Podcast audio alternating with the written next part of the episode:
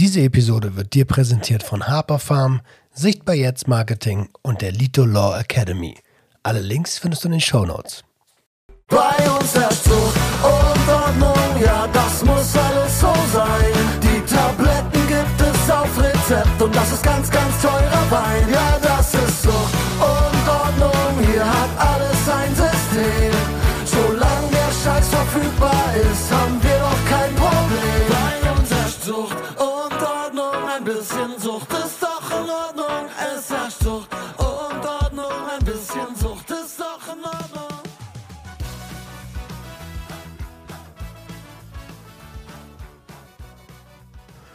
Einen wunderschönen guten Tag und herzlich willkommen zu einer neuen Episode Sucht und Ordnung, deinem Podcast für vorurteilsfreie Aufklärung über psychotrope Substanzen, Drogenpolitik und Konsumkompetenz. Und ihr seht es schon, wie immer bin ich nicht allein, ich bin ja eh nie ganz allein, aber ich habe den lieben Dirk Heidenblut von der SPD zu Gast. Hallo Dirk. Hallo, herzlich willkommen.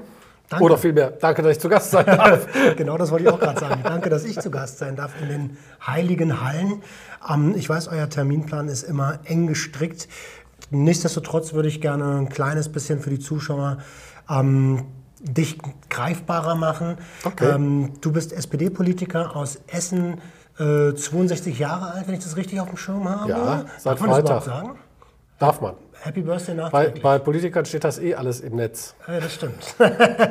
Und ähm, bist ein, ein, ein Treiber der modernen Drogenpolitik in Deutschland, dankbarerweise. Was hat dich äh, dazu bewegt, die Drogenpolitik zu machen? Naja, ich habe, äh, bevor ich in den Bundestag gekommen bin, ja schon ein durchaus bewegtes Arbeitsleben gehabt. Und im Rahmen dieses Arbeitslebens habe ich eben auch mit Menschen mit Sucht- und äh, Drogenerfahrungen zu tun gehabt, äh, sogar in vielfältiger Form. Und habe dabei festgestellt, dass die Wege, die wir gehen, nicht besonders zielführend sind. Und sowas ähm, ist ja immer ganz gut, wenn es dann einen dazu bewegt, das zu versuchen zu verändern. Und das ist so meine Grundeinstellung dazu. Und ähm, dann habt ihr wahrscheinlich irgendwann gemerkt, so wie es ja auch kommuniziert wird in den Medien, die aktuelle Drogenpolitik ist gescheitert. Da sind wir uns alle einig. Jetzt versuchen wir neue Alle Wege. leider noch nicht. Ja. Alle, Da arbeiten wir noch dran. Da arbeiten wir noch dran. Das stimmt, das stimmt, das stimmt. Das stimmt. Ähm, deswegen wahrscheinlich auch, und das ist unser Thema heute, das Zwei-Säulen-Programm in der Cannabis-Legalisierung, Entkriminalisierung. Ähm, meine erste Frage, die ich da habe, ist, Ihr habt ja ziemlich hoch gepokert am Anfang. Habt gesagt, wir werden auf jeden Fall in dieser Koalition ähm, Cannabis legalisieren. Wie fühlt sich, das, fühlt sich das jetzt nach einer Niederlage an, dass man es doch eigentlich in so einem Zwei-Schritte-Ding machen muss? Oder wie fühlt es sich für dich persönlich an? Nein, also für mich persönlich fühlt es sich erstmal gut an, dass ich davon ausgehe, dass wir in dieser Woche, spätestens Anfang kommender Woche, sage ich mal ganz vorsichtig, weil man weiß ja nie genau, der, das Wochenende ist ja auch noch April, da wird das Gesetz nicht kommen, ähm, dass wir in dieser Woche den, äh, den vernünftigen, einen vernünftigen Aufschlag sehen werden und weiterkommen. Äh, nein, es fühlt sich nicht als Niederlage an. Äh, ich finde es gut, wenn man sich ambitionierte Ziele setzt. Und deswegen fand ich es auch sehr gut, dass wir im Koalitionsvertrag gesagt haben, übrigens, die SPD war da immer vorsichtiger, da sind wir auch schwer für verhauen worden, ähm, äh, dass wir im Koalitionsvertrag aber gesagt haben und uns auch alle darauf eingelassen haben, wir wollen die Legalisierung. Das ist gesundheitspolitisch, das ist kinder- und jugendpolitisch und das ist von der Gerechtigkeit her der einzig richtige und zielführende Weg.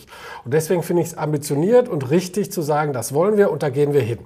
Und wir haben das ja sogar so konsequent gemacht, dass wir gesagt haben, und erst wenn wir wissen, wie wir da hinkommen, dann packen wir es so richtig an. Das hat ja auch zu Stress geführt, weil manche hatten halt gehofft, es geht jetzt sofort los, jetzt wird wenigstens schon mal entkriminalisiert und so. Stichwort EU. Da hatten wir aber Schwierigkeiten mit, weil wir gesagt haben, wir wollen wirklich die Legalisierung. So.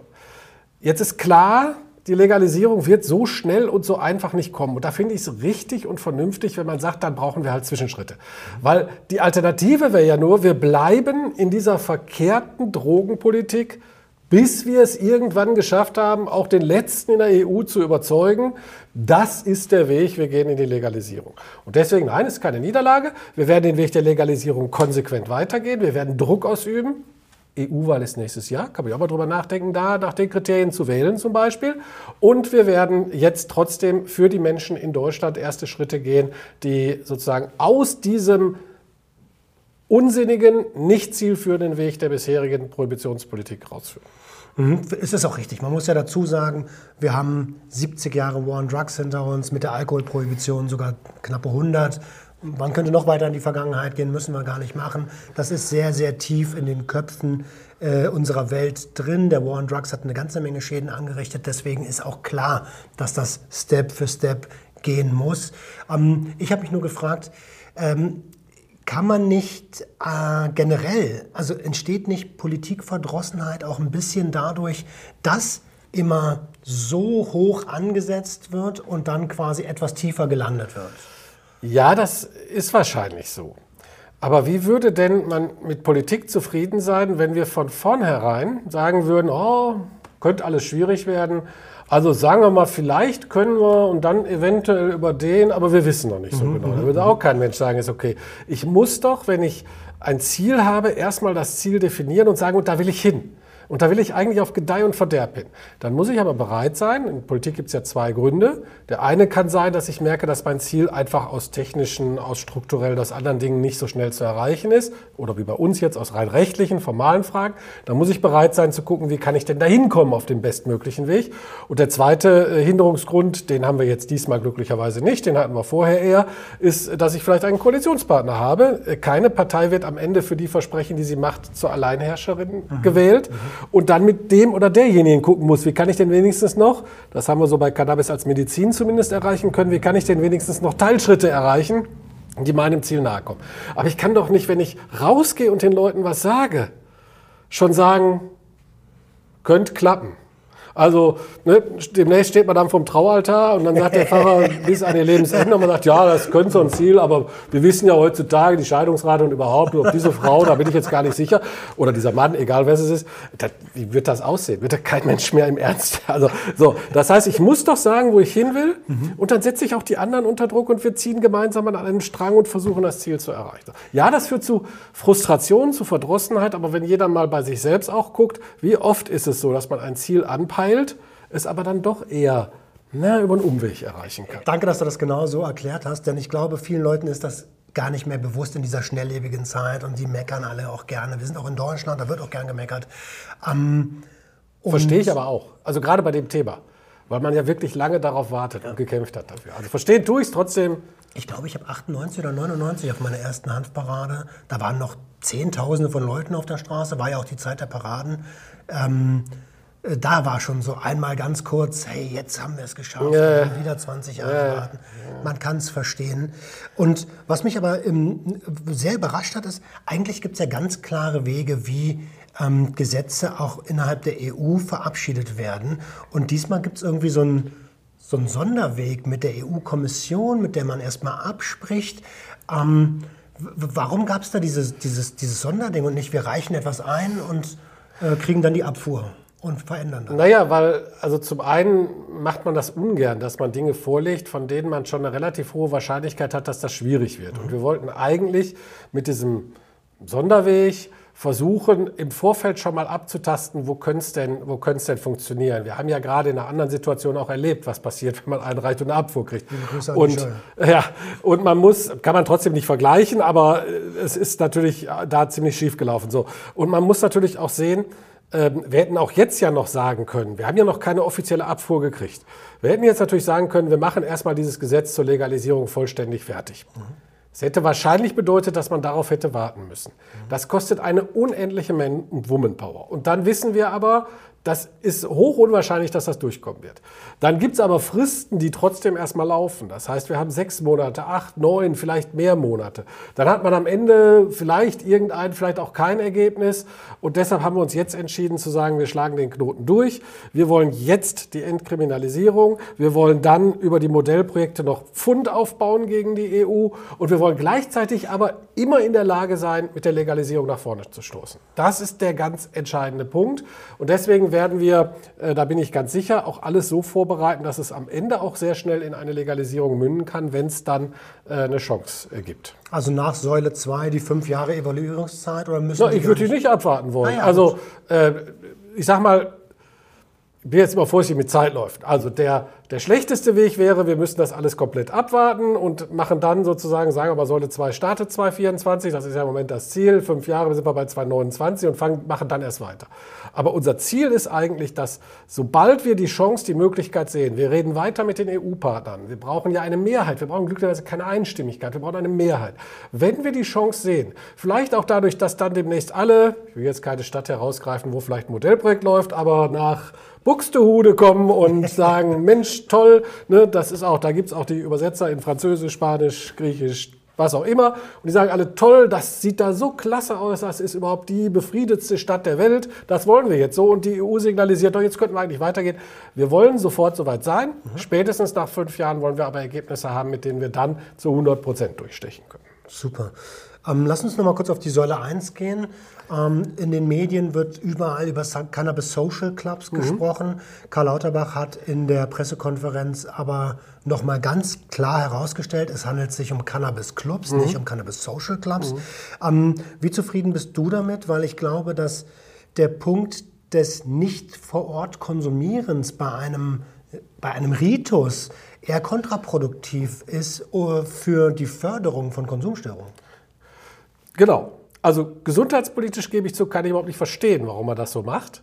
Weil die, der große Vorteil und die große Chance an einem Cannabis Social Club, und ich bleibe bei diesem Begriff und halte es auch für völlig falsch, andere einzuführen, ähm, der große Vorteil ist doch, dass man gemeinschaftlich und ja, ich denke auch, äh, wir geben ja ein paar Auflagen, was Aufklärungspflichten und ähnliche Dinge angeht, aber man kann doch gemeinschaftlich einen vernünftigen Umgang mhm. mit dieser durchaus ja nicht ungefährlichen äh, mit diesem nicht ungefährlichen Stoff äh, bekommen. Und es ist doch dann viel angenehmer, das auf diesem Weg miteinander zu machen, wo vielleicht auch andere noch mal gucken, merken, wo vielleicht auch mal jemand davon berichtet, was es heißt, wenn man sich da immer den höchsten THC-Gehalt hinter die Binde kippt. Also hinter die Binde kippt jetzt übertragen ja. natürlich. In die Lunge ballert, ähm, in die Lunge ballert wie auch immer zu sich nimmt. So, deswegen glaube ich, nein, ich bin mir ja ganz sicher, also wir hatten die Eckpunkte, wir kriegen jetzt einen Gesetzentwurf. Wir sprechen ja auch auf dem Weg schon. Der Gesetzentwurf, gibt es übrigens viel Kritik, dass der Arbeitsentwurf Gesetzentwurf heißt, so heißt aber immer das erste, heißt immer, also offiziell Referentenentwurf.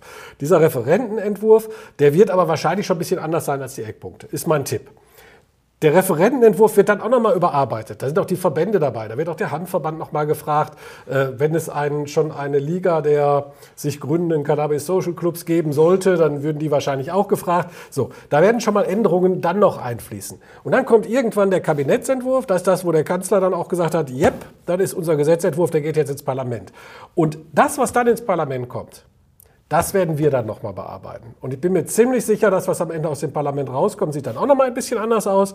Und ich kann von meiner Warte aus sagen, die Frage, dass es sich wirklich um Cannabis Social Clubs handelt, hatte ich für eine wichtige. Und ich bin sehr zuversichtlich, dass die am Ende auch da stehen wird. Da bin ich dankbar für diese Zuversicht, denn ich glaube, dass das ganz, ganz wichtig ist. Also ähm, der soziale Aspekt, der sollte auf jeden Fall nicht außer Acht gelassen werden, denn wenn die Leute allein im stillen Kämmerlein zu Hause konsumieren, ja, was passiert denn dann? Also dann ist das äh, einer der äh, geebneten Wege in die Konsumstörung. Und das, das ist ja genau das, was wir nicht wollen. Also ich habe letztens noch eine Diskussion geführt, wo er mir gesagt hat, ja, das ist ja doch ganz schrecklich. Die Menschen, die Cannabis zu sich nehmen, sie ziehen sich doch am Ende alle zurück, die haben keine Kontakte mehr und so weiter und so fort. Ja, Blödsinn. Die machen das, weil sie verfolgt werden. Genau. Die machen das, weil man sie dazu nötigt, wenn sie das machen wollen, das nach Möglichkeit niemandem zu zeigen. Cannabis ist nicht von sich aus dazu äh, angelegt, zu sagen, mach es nur alleine und bei mir im stillen Kämmerchen. Und ich persönlich finde, genau dem darf man nicht Vorschub leisten. Ich will auch nicht, dass wir sozusagen, das will ich aber auch beim klassischen Rauchen nicht, dass wir die ganzen Straßen voll äh, haben sozusagen. Da muss man schon auch noch auf die Öffentlichkeit achten und auch auf das Symbol, was man aussendet. Aber dass ich mich mit mit 5, 10, 20 Leuten und von mir aus in meinem Club treffen kann, in gemütlicher Runde und dass dann vielleicht auch mal einer sagte mal jetzt, ne, das ist jetzt ich gehe mal zu einem Edible, der dritte Keks, das reicht jetzt. Ja. Äh, das ist doch ganz gut. Das ist doch eine soziale Kontrolle, die dadurch auch entsteht. Äh, also ich äh, finde, man muss da auch das vernünftig anlegen. Aber ich bin mir zuversichtlich, da werden wir zur Regelung kommen. Jetzt hast du es gerade schon angesprochen, Edibles ähm, sind ja bisher nur in Erwägung gezogen. Ja. Ähm, wenn wir uns die Bestimmungen angucken, wie man mit Pflanzen umgehen soll, wenn man sie dann zu Hause hat, ähm, Kinder, also sicher vor Kindern, sicher vor U18-Jährigen, dann äh, kann ich mir vorstellen, dass Mütter oder Väter dann schon in Erwägung ziehen, nee, lieber oral zu konsumieren ähm, als äh, inhalativ. Und, und das ist ja auch noch der gesündere Weg des Konsums. Ähm, werden wir dort auch die Änderungen noch sehen? Naja, also ich sage jetzt mal, im Heimgebrauch werden wir eh kaum vorschreiben können, was du am Ende mit deinem Produkt machst. Ne? Also es wird ja keiner in deine Küche kommen und gucken, ob du da jetzt was draus ja, backst. Das wird wohl nicht passieren. Nein, nein, nein. Also Unverlässlichkeit der Wohnung, also da müsste es schon andere Anlässe geben. Also, Liebe Grüße äh, nach Bayern. So, ja, das gilt selbst in Bayern. Also insofern, ähm, äh, aber ich glaube, es ist grundsätzlich auch ein Fehler, das auszuschließen. Ja, man muss darauf achten, dass, ähm, und da ist natürlich der Kinder- und Jugendschutz nochmal in besonderer Form zu betrachten, dass sowas dann nicht einfach rumliegt und dann möglicherweise anders, also gut, ganz kleine Kinder würden sich auch eine Blüte in den Mund schieben, da weiß ich gar nicht, ob das überhaupt gefährlich wäre, aber lassen wir mal außen vor. Aber äh, wenn da jetzt ein Keks rumliegt, da beiße ich als Kind natürlich vielleicht rein. Das darf nicht passieren, klar. Aber auf der anderen Seite als Gesundheitspolitiker kann ich doch nur sagen, ich will doch nicht alle dazu zwingen, am Ende das Ganze auch noch mit Tabak versetzen und rauchen zu müssen. Da schaffe ich ja zusätzliche Risiken, die viel größer sind als die, die vom Cannabis ausgehen. Mhm. Also ich halte es für wichtig, dass wir über die Frage der Edibles auch nochmal nachdenken, vielleicht noch ein paar Vorgaben machen, wie das sein kann, insbesondere wenn das nicht im rein häuslichen Bereich läuft. Äh, aber das muss auch möglich sein. Da bin ich vollkommen bei dir. Auch äh, in, in, Säule 1 steht ja auch, dass ähm, der Mischkonsum mit Tabak und Alkohol untersagt sein soll. Ähm, da frage ich mich als erstes, kann ich dann eine Cola kaufen in diesem Club, weil da ist ja auch Koffein drin. Ähm, das wäre ja auch Mischkonsum. Also ich, ich glaube, ich glaube, bei Mischkonsum geht es tatsächlich nur darum, dass es vermischt wird. Also dass ah, wir demnächst okay. sozusagen, ah, okay. ich nehme jetzt mal einen äh, Alkohol, den Gin Canny finden, ne? mhm. also der besonders cannabisartig leuchtet und auch, sagen wir mal, bestimmte zusätzlich auffrischende Stoffe beinhaltet. Ah. Äh, ich glaube nicht, dass es darum geht, dass ich nicht ein Glas Wasser und Cannabis äh, nutzen kann, ähm, aber eben nicht Rum Cola, also okay. Canny Cola sozusagen. Also mein, äh, als Produkt. Im Körper ist es ja dann äh, auch ja. wieder äh, Wirkstoffe, die, die, die da sind. Ähm ja, aber es geht ja da mehr um das Antriggern. Also, dass ich sozusagen hergehe und sage, eigentlich ist doch Mineralwasser was total Gesundes. Und jetzt haben wir das ein bisschen mit Cannabis versetzt, aber es bleibt ja super gesund, weil es ist ja eigentlich nur Mineracadi. Ja, okay, ich check's. So, ich also darum geht es ja eher, ne? Mhm. dass man nicht Dinge kauft, weil man glaubt, die sind möglicherweise sogar gesundheitsfördernd. Also der super schick aussehende Apfel, wo aber dann die Cannabiskerne integriert sind. So, also das ist sozusagen, das geht jetzt gar nicht, ist mir ja. auch völlig klar. Aber nur um es als Beispiel zu, das ist, glaube ich, das, was dahinter steckt. Nicht der gemeinsame Konsum. Wir werden mhm. niemand davon abhalten können, wenn er ein Schnäpschen trinken will und daneben Cannabis inhalieren will. Das werden wir nicht verhindern können. Aber wir wollen vermeiden, dass einer anfängt zu glauben, dass das zusammengehört und deshalb zusammen konsumiert werden muss. Das finde ich gut. Äh, vermeiden werden wir es wirklich nicht können. Ähm wie sorgen wir denn für die nötige Aufklärung zu, du hast ja schon gesagt, das ist kein ganz ungefährliches Produkt, ähm, wie alle anderen psychotropen Substanzen im Übrigen auch. Wie kriegen wir eine Konsumkompetenz in die Gesellschaft, dass sie von ganz alleine so gebildet sind und eigenständige Individuen sind, die eigenverantwortlich handeln können? Also zum einen werden wir ganz sicher, das ist ja auch vorgesehen, auch öffentliche Kampagnen dazu machen müssen. Äh, ich finde das auch richtig und wichtig. Mhm. Ich persönlich fände auch, dass solche Aufklärungsgeschichten auch an Orten stattfinden müssen, wo durchaus Jugendliche sind und lernen. Nicht im Sinne von, ihr sollt das jetzt mal machen, sondern sogar im Sinne von, welche Gefahren bringt das mhm. mit sich und was passiert da. Ich verspreche mir aber durchaus auch, und da sind wir wieder bei den Cannabis Social Clubs, von der Eigeninitiative der Community, von dem eigenen Wunsch, doch nicht am Ende womöglich auch weiter und wieder in schlechten Ruf zu kommen, weil alle das nur verteufeln und schrecklich sehen, dass man äh, unterstützt. Die werden wir auch verpflichten dazu, dass man bei den Aufklärungsmaßnahmen hilft. Ich glaube, wir werden einen ganz anderen, einen aufgeklärteren Umgang haben. Und allein das wird für mehr Schutz, auch für mehr Kinder- und Jugendschutz äh, für, äh, sorgen am Ende. Mhm. Äh, Gibt es ja auch einige in der, in der Szene, die da hinterher sind. Ich habe letztes Wochenende auf dem ähm, äh, Community-Event vom, vom, vom Lito erst an die Branche gegeben, hey Leute, jeder Einzelne, der hier im Raum sitzt, ihr habt eine Verantwortung, damit nicht in zehn Jahren die Konservativen kommen und sagen, seht ihr, wir haben es euch doch gesagt, jeder Einzelne, der in diesem Geschäft ist, hat auch eine Verantwortung. Also man muss schon nicht nur das eine wollen, sondern auch das andere ähm, geben. Ähm, was mich ein bisschen irritiert hat in Säule 1 ist dieses Kuddelmuddel mit den sieben Samen. Äh, ich habe die Zahlen nicht. 5, 7, 25, 50, 30. Äh, was ist denn da los? Weiß ich nicht. Ich hoffe, dass das im Gesetz noch etwas äh, sozusagen sortierter ist dann letzten Endes. Äh, das ist halt ein Aufschlag jetzt gewesen. Man muss ja sehen, dass man eben sich sehr deutlich verändert hat in der, in der Herangehensweise. Äh, wir müssen natürlich für die Frage, wie viel und was darf man bekommen, irgendwelche Grenzen, irgendwelche Strukturen setzen. Ich hoffe, dass das im Gesetz dann sehr aufgeräumt sein wird und wir das dann auch klarer sehen und verstehen. Wobei wir tatsächlich bei der Frage, wie komme ich an Samen, wie komme ich an Stecklinge, noch ein paar Baustellen haben, um die wir uns auch kümmern müssen. Äh, die CSC äh, sind da ja auch angedacht als mögliche Lieferanten, aber die werden selbst ja auch gucken müssen, wie man es beziehen kann und so weiter und so fort. Also insofern müssen wir da Wege schaffen, die dann ihrerseits auch wieder legal und, und vernünftig sind. Und, aber am Ende sage ich ganz ehrlich, ob wir dann über sieben oder acht, über drei oder fünf pflanzen, ich will, dass jetzt der Knoten endlich platzt und wir da einen vernünftigen Weg kriegen. Und über die anderen Fragen kann man dann durchaus auch Stückchen, Stückchen nochmal weiterreden. Erstmal eine Grundlage schaffen, mit der wir vorankommen können. Bin ich absolut d'accord. Zumal, wie kriegen wir das denn hin, die drei Pflanzen zu haben, wenn man das Saatgut nur von den ähm, CSCs beziehen kann, die ja auch wiederum eine Weile brauchen, um das Saatgut äh, zu haben. Und wo kriegen die das wiederum her? Ähm, angedacht ist ja eine rein innerländische Produktionskette, wenn ich das richtig auf dem Schirm habe. Ähm, das muss ja dann, braucht, auch das ist ein Prozess, muss ja alles irgendwie funktionieren. Naja, wir haben ja auch im Inland inzwischen eine gewisse Cannabisindustrie durchaus. Mhm.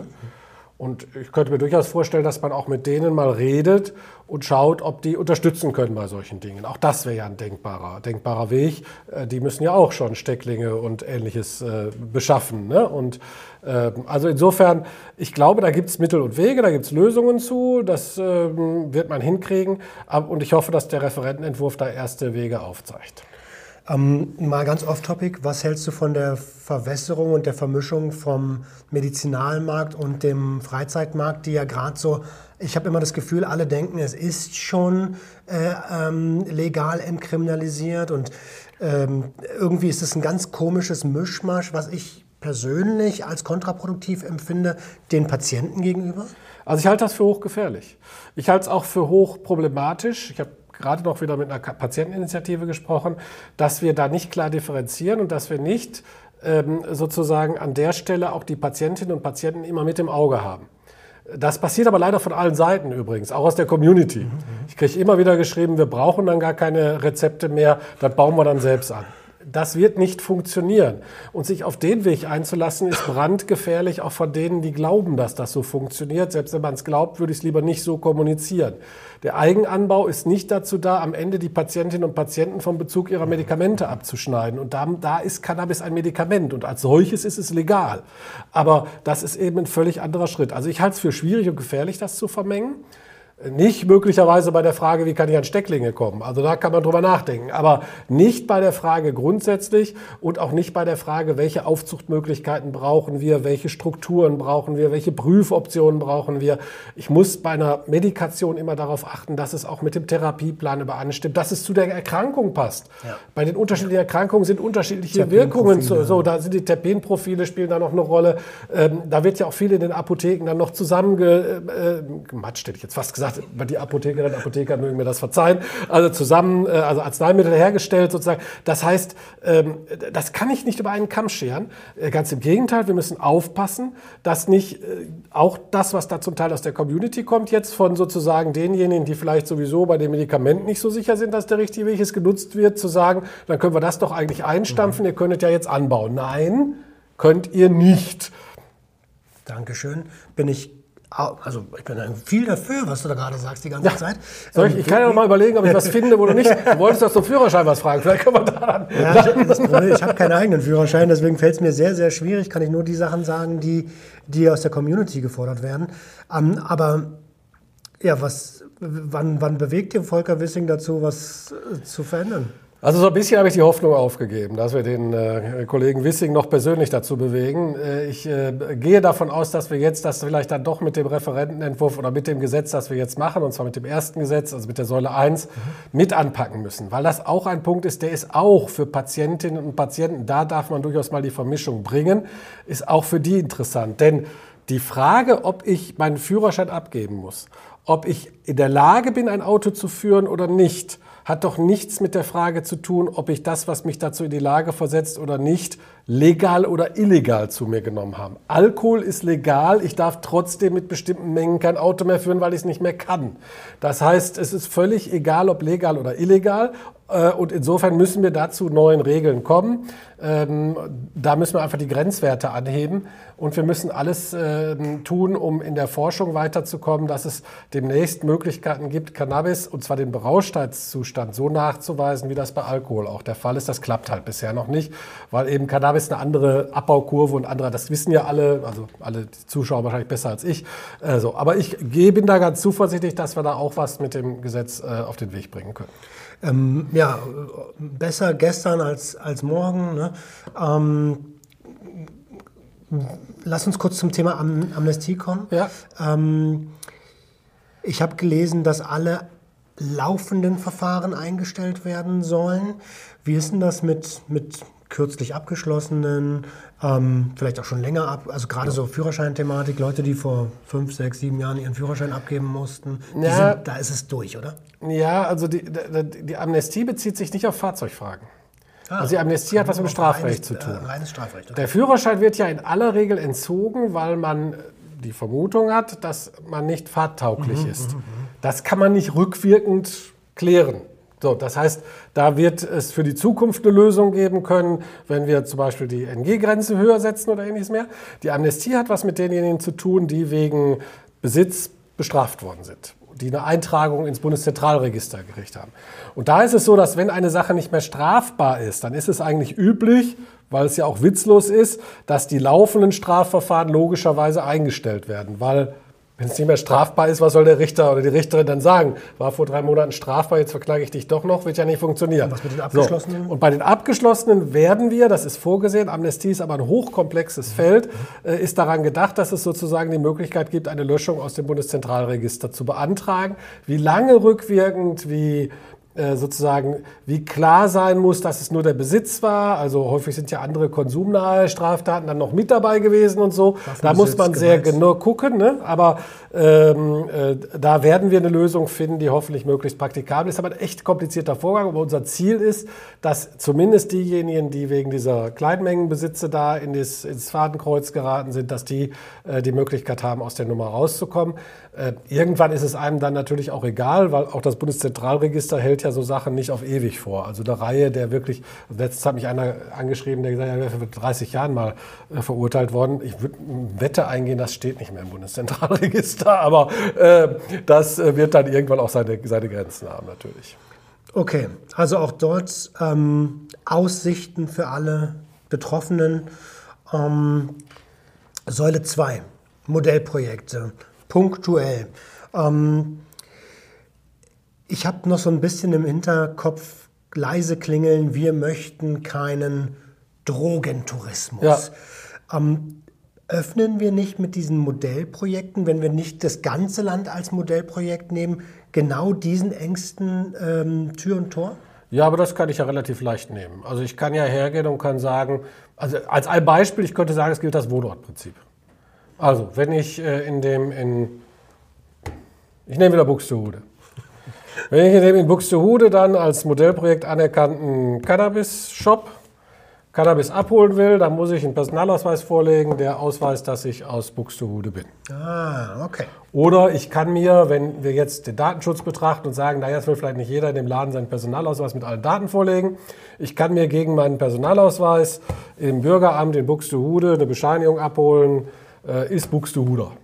Mit Stempel und weiß nicht was so. Das könnte jetzt wieder schwierig sein, aber wenn man es nicht mit dem Personalausweis Ja, koppelt, kann es natürlich an meinen Kumpel aus Essen weitergeben, die leider wohl das noch nicht gilt. Also wahrscheinlich wird's, aber äh, also es gibt Möglichkeiten, will ich damit nur sagen, ich bin jetzt, will jetzt auch nicht alle Details durchgehen, es gibt Möglichkeiten, das in irgendeiner Form zu fixieren.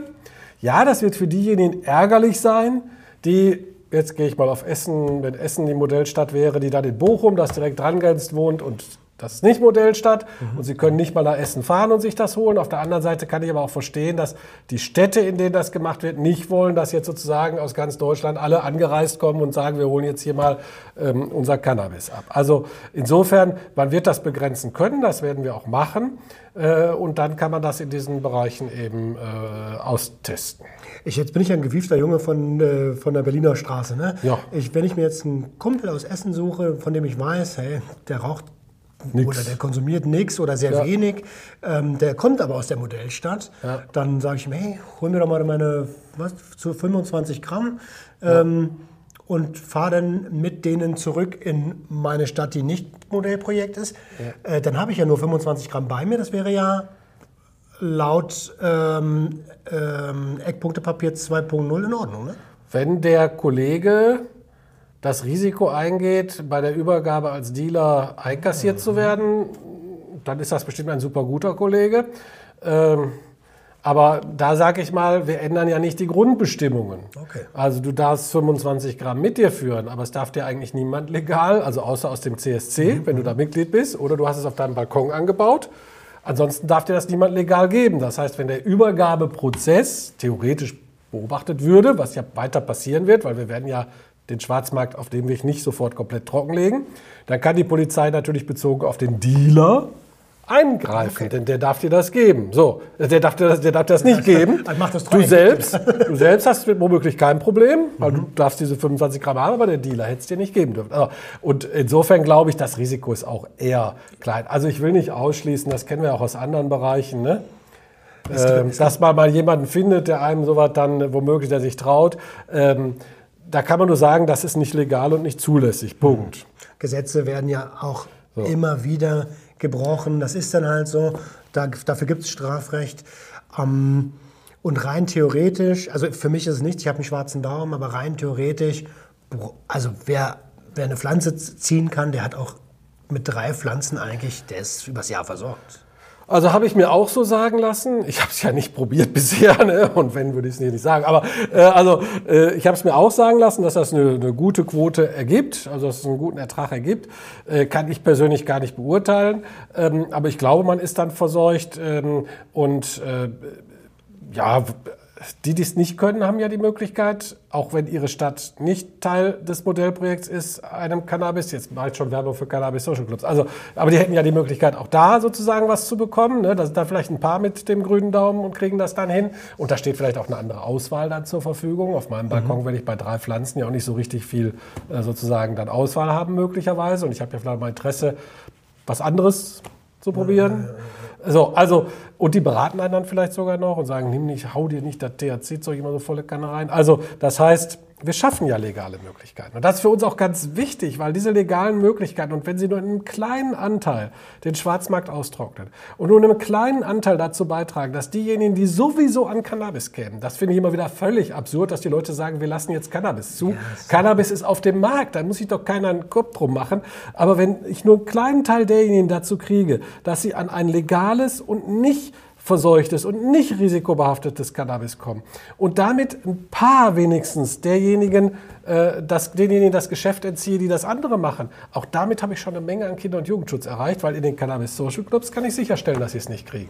Und es ist, ein, es ist ähm, immer noch ein geprüftes Produkt. Genau. Ähm, aktuell haben wir das überhaupt nicht. Da bin Genau. ich vollkommen bei dir. Das, ist, das muss auch irgendwie mal jeder verstehen, dass man in jedem.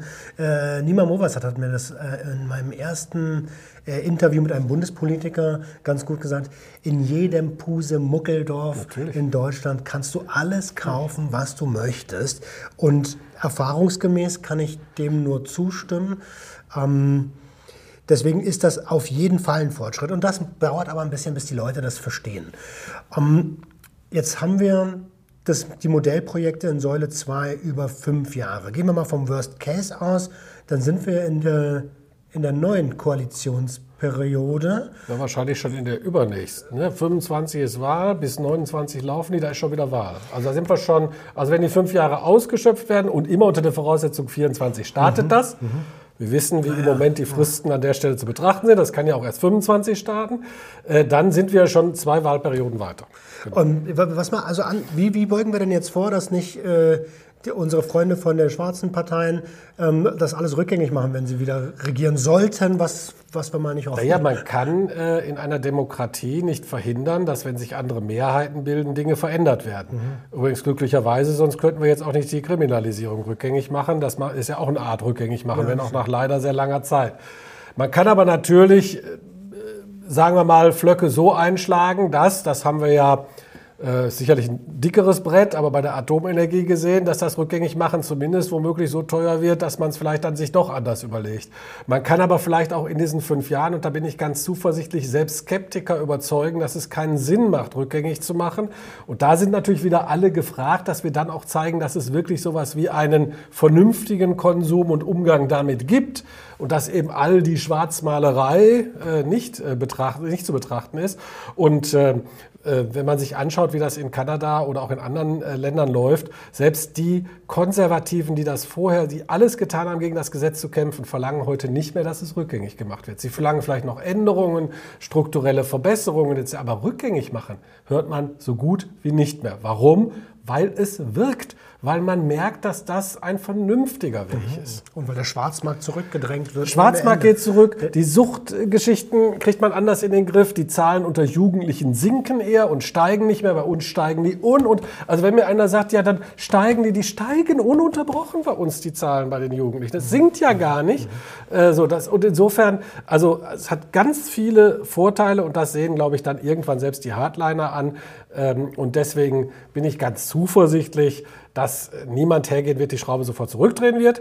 Außerdem haben es natürlich alle Wählerinnen und Wähler in der Hand, dass immer mindestens eine der Parteien, die für die Legalisierung ist, mit dabei ist, dann wird sowieso nicht zurückgedreht. Also es müsste ja schon der konservative Block alleine regieren können, um zurückzudrehen. Das, das haben wir schon lange nicht mehr. Also so, auch das, nicht daran erinnern. Auch das haben wir glücklicherweise schon lange nicht mehr gehabt. Und äh, vor dem Hintergrund bin ich sehr zuversichtlich. Und es muss jetzt niemand in Panik da sitzen, dass das alles wieder zurückgedreht wird dann in äh, 2025 oder womöglich 2029. Das wird, da bin ich recht sicher, nicht passieren. Ähm, dann dann habe ich eigentlich gar nicht mehr so viel auf dem Schirm, weil ich weiß, du bist äh, schwer beschäftigt, viel eingebunden und hast gleich die nächsten Termine. Allerdings ähm, würde ich dich schon noch bitten, vielleicht noch ein paar Worte Richtung äh, ungeduldigem Weedmob zu senden, die ja mit den Hufen scharren und äh, für die alles viel zu spät kommt.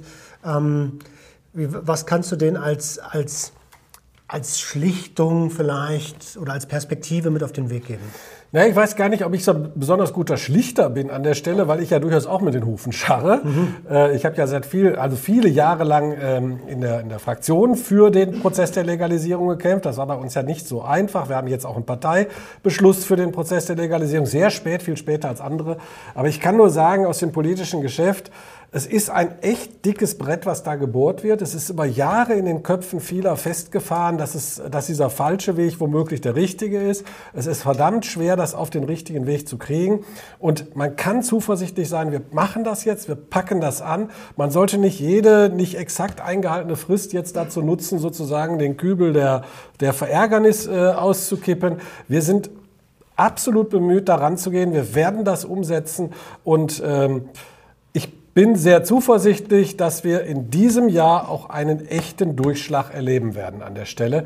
Ähm, und ähm, insofern hoffe ich, ich weiß, das beruhigt nicht alle und ich kriege ja auch die Schreiben und auch die persönlichen Angriffe, alles auch okay. Ich habe auch bis zu einem gewissen Grad dafür Verständnis. Ich bin eigentlich auch ein ungeduldiger Mensch, aber es ist leider so, dass hier müssen sich Parteien zusammenraufen, hier müssen ähm, Gesetze gemacht werden. Das hat einen formalen Weg, das hat strukturelle Fragen. Das klappt alles nicht ganz so, wie man sich das manchmal vorstellt. Äh, auch da finde ich es aber besser, man sagt mal eine Frist und reißt sie dann, als dass man von Anfang an sagt, irgendwann machen wir das. Ja, ja, ja. Und wenn man nicht will, dass sich irgendwann keiner mehr traut zu sagen, da wollen wir hin und zwar zu dem Datum, weil man dann sofort verhauen wird, wenn es äh, fünf Tage später wird, dann sollte man nochmal drüber nachdenken, ob das der richtige Weg ist. Ich habe ehrlich gesagt nicht so viel Verständnis dafür, denn ähm, ich meine, das ist ja auch klar, wo, viel, wo viele Köche arbeiten und man Konsens finden möchte, das braucht immer seine Zeit. Aber was ihr euch teilweise anhören müsst, müsst was ihr teilweise lesen müsst, ähm, das geht ja schon teilweise in, in strafrechtliche Gefilde. Und äh, ehrlich gesagt habe ich da wenig Verständnis für. Ja, ich finde das auch nicht gut und ich würde mir auch manchmal wünschen, man würde es etwas, äh, sagen wir mal, moderater zumindest machen. Ich habe insofern ein gewisses Verständnis, weil diejenigen, also ich versuche ja dann auch vielen zu antworten und trotzdem Kontakt aufzunehmen und manchmal auch darauf hinzuweisen, dass man hier vielleicht entgleist ist in seiner Argumentation. Und was ich dann aber wieder zu hören kriege an persönlichen wirklich existenzvernichtenden, die Person vernichtenden Dingen, die dahinter stecken, dann verstehe ich, dass man eigentlich keinen Tag mehr warten will und dass man da wirklich auf dem heißen Kessel sitzt. Und da geht einem dann schon mal, da gehen einem die Nerven da durch. Da hat man sich so gefreut und so drauf verlassen und jetzt hat er gesagt, das läuft so und jetzt läuft das nicht. Und das ist, man ist wieder frustriert und man ist schon zehnmal, ich meine, du hast gerade selbst geschildert, ne, von vor 20 Jahren, wo man schon mal kurz dachte, klappt. Man ist so oft frustriert worden und irgendwann platzt einem dann der Kragen. Und dann bindet halt häufig ich. Jetzt sind dann meistens die, die kommunizieren, die dann am Ende auch die Knüppel drüber kriegen. Ähm, aber äh, okay, das, also wie gesagt, das muss man im Zweifel auch aushalten. Trotzdem würde ich mir manchmal, hast du schon recht, natürlich wünschen, dass es zumindest nicht in die persönliche Genau. äh, Schiene geht. Ähm, äh, das äh, das wäre schon ganz schön. Aber auch da sage ich deutlich, auch davon werde ich mich nicht davon abhalten lassen, diesen Kurs weiterzugehen, weil ich finde ihn wichtig und richtig. Und ähm, ich versuche auch alles, dass es möglichst schnell geht. Aber eins muss man deutlich sagen, ein schlecht gemachtes Gesetz, das wird sehr schnell wieder rückgängig gemacht. Und das sollte uns deshalb nicht passieren. Und dann warte ich lieber drei Wochen länger, nimm alle mit, die noch ein bisschen kritisch sind und mache ein gescheites Gesetz, als heute eins rauszuhauen und drei Wochen später sagen die eigenen Leute, oh, ist aber Mist, da müssen wir doch wieder einkassieren. Also das wäre ein ganz schlechter. Dann habe ich, ähm, dann habe ich noch, noch, noch eine letzte Frage und zwar kann man dieses ähm, Gesetz, was wir jetzt für Cannabis auf, die, auf den Weg bringen, könnte man das adaptieren? Wir sehen ja äh, global gesehen eine Entwicklung Richtung Psychedelika, Richtung ähm, en, äh, Entaktogene, ähm, also st- MDMA zum Beispiel. Ähm, ist Cannabis nur der erste Schritt oder sagt ihr, hey, hey, wir, ganz locker, wir fangen jetzt mal mit einer Sache an und äh, bitte nicht gleich äh, alles wollen? Also zum einen gibt es natürlich bei der Schadenswirkung und bei der Frage, wie man damit umgehen kann, sehr deutliche Unterschiede bezogen auf Cannabis und einige der Dinge, die du da gerade genannt hast. Zum anderen finde ich, man sollte das Kind nicht mit dem Bade ausschütten. Also ich glaube, der, der konkrete Legalisierungsprozess ist schon ein Prozess, der sich sehr deutlich auf Cannabis bezieht. Ich persönlich bin durchaus ein Freund der portugiesischen Lösung, die die Frage stellt, Konsumenten zu Kriminellen zu machen, macht das bei irgendeiner Droge überhaupt einen Sinn? Und ich würde den mit Nein beantworten. Aber ich würde nicht bei jeder bei jedem Stoff sagen, dass ich gerne einen legalen Weg sehen würde, weil es doch manche Stoffe gibt, die sind so brandgefährlich, dass sie, äh, dass sie nicht gesundheitstechnisch sauber abgegeben werden können. Also da muss man einfach schon ein bisschen drauf achten. Cannabis aber ist eine Pflanze. Die Nebenwirkungen sind, ähm, ähm, wenn man mal bestimmte Altersstufen äh, äh, nicht berücksichtigt, aber die werden es eh nicht legal bekommen können. Die Nebenwirkungen sind äh, viel harmloser als bei vielen Dingen, die wir legal zugelassen haben. Äh, wir haben ähm, da viele Erkenntnisse zu. Äh, und das ist schon ein besonderer Weg. Und den gehen wir jetzt erstmal mit Cannabis. Und dann schauen wir mal, ob wir zumindest die Frage Entkriminalisierung auch auf andere Dinge übertragen können. Aber das ist zurzeit noch nicht das Thema. Ich freue mich schon jetzt darauf, wenn wir in den weiteren Schritten gerne auch persönlich wieder darüber sprechen Gerne. können. Vielen, vielen lieben Dank für deine Zeit. Ich danke. Ähm, es war mir ein Fest. Mir auch. Dankeschön, hat mich sehr gefreut. Und äh, ja, viel Spaß beim Abbau dann. Ja, danke. Wir hören uns nächste Woche wieder, wenn es wieder heißt. Herzlich willkommen zu einer neuen Episode Sucht und Ordnung. Und schreibt uns gerne eure Kommentare in die Kommentarsektion. Bis dann. Ciao. ein bisschen Sucht ist doch in Ordnung. Es herrscht Sucht und Ordnung, ein bisschen Sucht ist doch in Ordnung.